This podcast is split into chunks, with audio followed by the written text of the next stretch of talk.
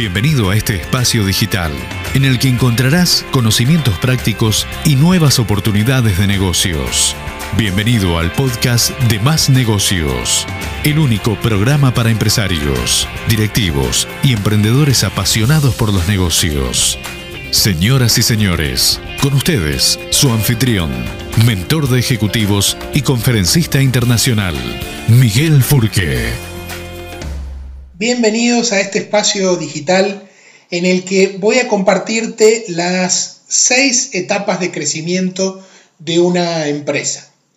¿Por qué propongo este tema? Porque es muy habitual que empresarios y emprendedores pasen por situaciones en las que no encuentran la razón por la cual les cuesta crecer, sin embargo enfrentan eh, crisis a lo largo del tiempo de distinta magnitud y de distinto tipo y es importante que uno sepa identificarlas. Así que voy a compartir entonces esto de las seis etapas del crecimiento.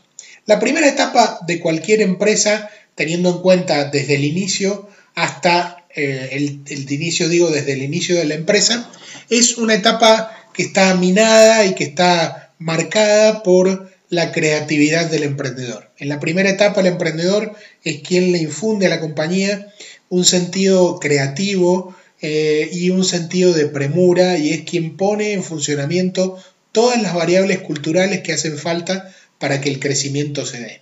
Hay un punto en el que la empresa llega al fin de esa primera fase, que está marcada por el crecimiento parado en la creatividad, que es básicamente una crisis de liderazgo. Es una crisis en la cual el emprendedor siente que todo lo puede, entonces le cuesta delegar o empezar a transformar a su, a su emprendimiento, a su proyecto, en una empresa con estructura.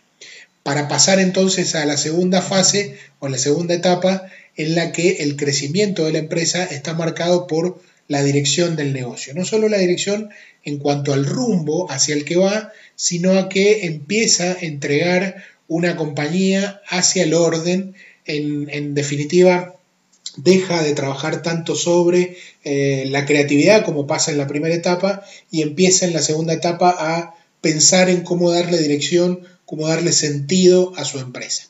En la segunda etapa normalmente llegan las empresas que crecen a un punto en el que aparece una crisis de autonomía. ¿Y qué es la crisis de autonomía? Es la crisis en la que el emprendedor que dirige la empresa o el emprendimiento empieza a eh, necesitar entrar en un equipo de trabajo, a formar su primera línea de mm, manera más estructurada, para llegar entonces a esa, a esa tercera fase en la que el crecimiento está marcado por la delegación. La delegación me refiero a que el emprendedor ponga casi todas sus decisiones en manos de un equipo de trabajo que suplante todos los roles que normalmente el emprendedor viene llevando adelante desde que crea la empresa hasta esa segunda fase.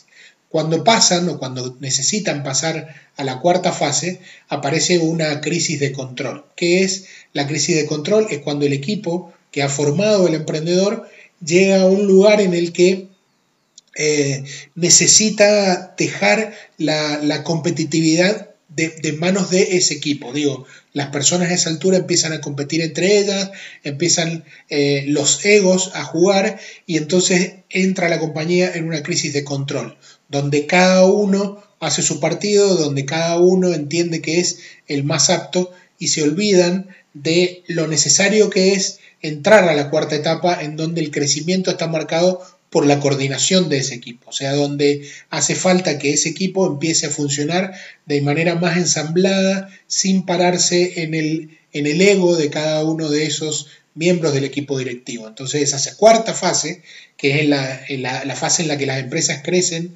por coordinación, eh, es indispensable que haya un equipo eh, integrado, bien conducido en todo caso por el líder, que puede o no ser el emprendedor a esa altura, pero que claramente tiene que tener reglas de juego coordinadas para que el negocio crezca.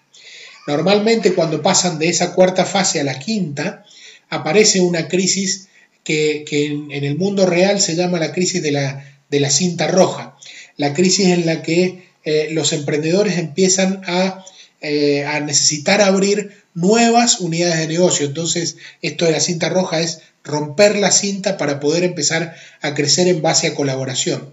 En base a colaboración con equipos de terceros, con equipos propios y en definitiva la quinta fase está minada eh, por el crecimiento de colaboración. Para llegar finalmente a la fase 6 en la que las empresas empiezan a sentir que tienen entre el 5 y la 6 una crisis de crecimiento interno basada fundamentalmente en que la empresa por sí sola ya abordó el mercado, copó el mercado, llegó a prácticamente su techo y la forma de poder seguir creciendo es en la fase 6 a través de alianzas. Alianzas de integración eh, horizontal hacia atrás o hacia adelante con proveedores o con clientes o hacia arriba o hacia abajo con otros actores eh, y, y respetados en la industria en la que te mueves. Así que la fase 6 de crecimiento tiene que ver con alianzas. Así que les he transmitido de manera resumida cuáles son las seis etapas de crecimiento y cuáles son las crisis que atraviesan